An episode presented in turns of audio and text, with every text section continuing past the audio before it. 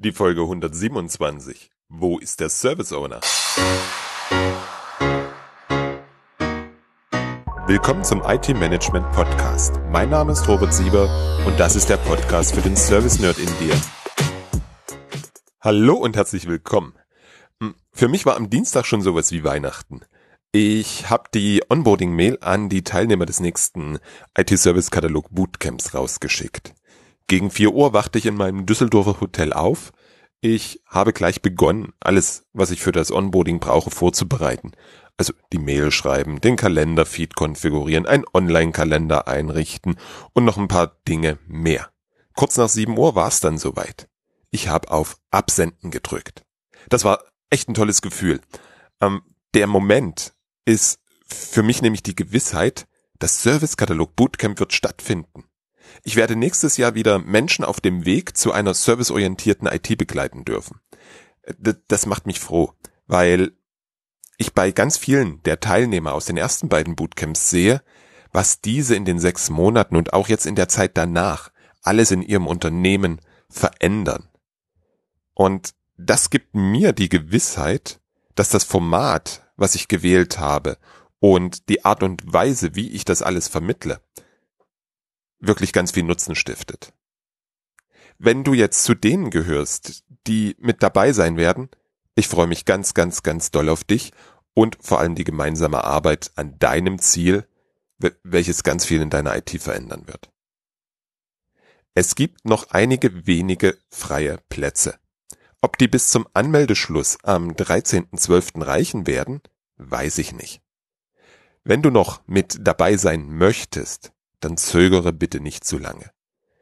Maximal zwölf Menschen sind im Bootcamp dabei und diese Warnung gilt auch für diejenigen, von denen ich weiß, dass sie gern würden, bisher aber noch nicht buchen konnten.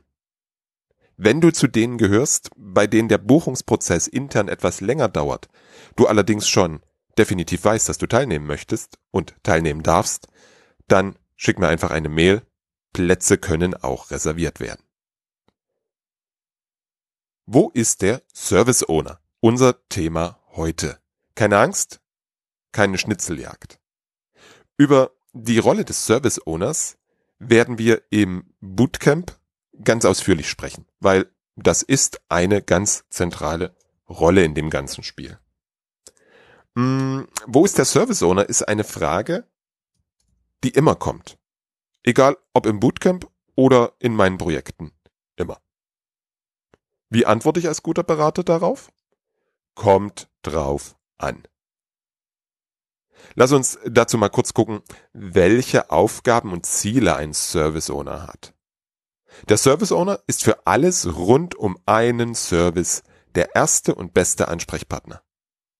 Wir sprechen von einer Ende-zu-Ende-Verantwortlichkeit. Ein paar Beispiele, um dir das deutlich zu machen und du eine Idee bekommst, was das bedeutet. Beispiel. Es sollen technische Komponenten des Service verändert werden. Der Service Owner ist mit einzubinden. Es gibt neue Anforderungen an den Service. Der Service Owner ist federführend bei der Anforderungsanalyse mit dem Kunden. Drittes Beispiel. Es gibt immer wieder Ausfälle des Service. Der Service Owner ist für das Problem Management verantwortlich. Und ein letztes Beispiel, die Kapazität muss aufgrund steigender Nutzerzahlen erweitert werden. Der Service Owner verfügt im Idealfall über das Geld, um dies konkret umzusetzen. Das sind nur vier Beispiele. Ausführlich findest du das im entsprechenden Artikel über die Rolle Service Owner und noch viel umfangreicher in der Stellenbeschreibung für den Service Owner. Den Artikel beziehungsweise die entsprechende Podcast-Folge findest du unter www.different-thinking.de slash service-owner.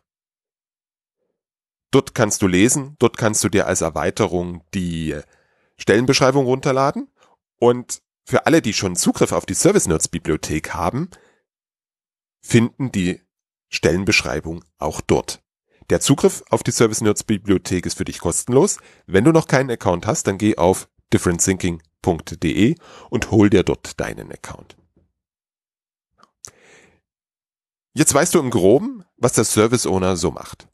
Wenn ich das etwas abstrahiere, dann sage ich Folgendes. Der Service Owner vertritt den Service gegenüber dem Kunden und anderen Einheiten innerhalb der Provider-Organisation.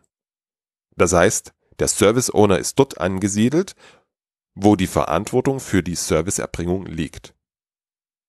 Und damit sind wir beim Es kommt drauf an. Genau das müssen wir uns nämlich anschauen. Wer ist der Serviceerbringer? Dass der Service Owner in der Provider-Organisation ist, das steht für mich fest. Da kannst du rütteln, wie du willst. Am Anfang habe ich immer mal wieder von einem technischen und einem fachlichen Service Owner gedacht, teilweise auch gesprochen. Der technische war in der IT, der fachliche im Business. Davon bin ich ziemlich schnell weggekommen. Das, was ich als fachlichen Service Owner bezeichnet habe, ist der Kunde bzw. ein Vertreter des Kunden. Also, es kommt darauf an, wer den Service erbringt. Lass uns mal über Besprechungsräume reden. Und zwar aus Sicht des gesamten Unternehmens. Wenn du einen Besprechungsraum buchen möchtest, gehst du auf eine Webseite, gibst deinen Zeitraum und die Anzahl der Teilnehmer ein, siehst alle freien Räume und kannst dir einen buchen. Im Buchungsvorgang wirst du gefragt, welche Technik du benötigst, ob du Getränke oder Catering möchtest und wie die Tische und Stühle eingerichtet werden sollen. Das gibst du alles an, schließt deine Buchung ab. Wenn du dann den Raum betrittst, ist alles für dich vorbereitet, so wie du es bestellt hast. Klingt gut, oder? Was denkst du, wo der Service Owner ist? Lass uns im ersten Schritt mal die Leistungskette zerlegen. Wir haben hier eine ganze Reihe von Leistungserbringern. In erster Linie ist das Facility, weil Facility stellt den Raum, die Möbel und die Tagungstechnik bereit. Facility ist für die elektronischen Türschilder verantwortlich. Als nächstes haben wir den Kantinenbetreiber. Der Kantinenbetreiber kümmert sich um die Getränke und die Bewirtung für deine Besprechung. IT stellt das Raumbuchungssystem zur Verfügung und der Empfang sorgt dafür, dass deine Veranstaltung auch ordentlich ausgeschildert ist. Vier Serviceerbringer. Jeder hat eine Teilleistung, für die er verantwortlich ist. Jeder hat für seinen Service, den er anbietet, auch einen Service Owner. In der IT gibt es einen Service Owner, der für das Raumbuchungssystem verantwortlich ist. Ob es dafür einen eigenen Service gibt oder der Teil eines größeren ist, wollen wir jetzt nicht betrachten. Wer ist für die Erbringung der Gesamtleistung verantwortlich? Wo ist der Service Owner für den Service? Wir nennen ihn jetzt mal Besprechungen und Konferenzen. Wer übernimmt die Verantwortung, dass alle Teilleistungen dazu führen, dass du deine Besprechung genauso abhalten kannst, wie du es geplant hast? Es ist eine Aufgabe des Service Owners, die Zusammenarbeit seiner einzelnen Lieferanten so zu orchestrieren, dass für dich das gewünschte Ergebnis rauskommt. Der Service Besprechungen und Konferenzen ist kein reiner IT-Service. Vermutlich kommt der Service Owner aus dem Bereich Facility. Es geht um das Zusammenspiel damit wir das gewünschte Ergebnis für das Business erreichen. Um dir das zu verdeutlichen, stell dir vor, es gibt eine Kopplung zwischen dem Buchungssystem und einem System beim Kantinenbetreiber. Die Bestellungen werden dorthin automatisch übermittelt. Nun entscheidet sich der Kantinenbetreiber, das System auszutauschen. Das Einzige, was wahrscheinlich Facility erfährt, ist, dass es an einem bestimmten Tag die Kantine geschlossen sein wird. Weil es Arbeiten am IT-System gibt. Wahrscheinlich würde das bei Facility aufgenommen und an die Mitarbeiter kommuniziert werden. Nächste Woche, Mittwoch, hat die Kantine zu. Dass die Schnittstelle zwischen Raumbuchung und Kantine nicht mehr funktioniert, wird wahrscheinlich erst Wochen später auffallen. Bis dahin werden sich ganz viele Menschen darüber wundern und wahrscheinlich auch beschweren, dass keine Getränke mehr da sind, obwohl sie bestellt wurden. Die Korrelation zu der durchgeführten Veränderung wird wahrscheinlich ein paar Tage dauern. Gibt es jetzt den Service Owner für Besprechungen und Konferenzen, bekommt er auf jeden Fall die Information und stellt sich die Frage, was hat das für eine Auswirkung auf die Bestellung von Getränken und Catering?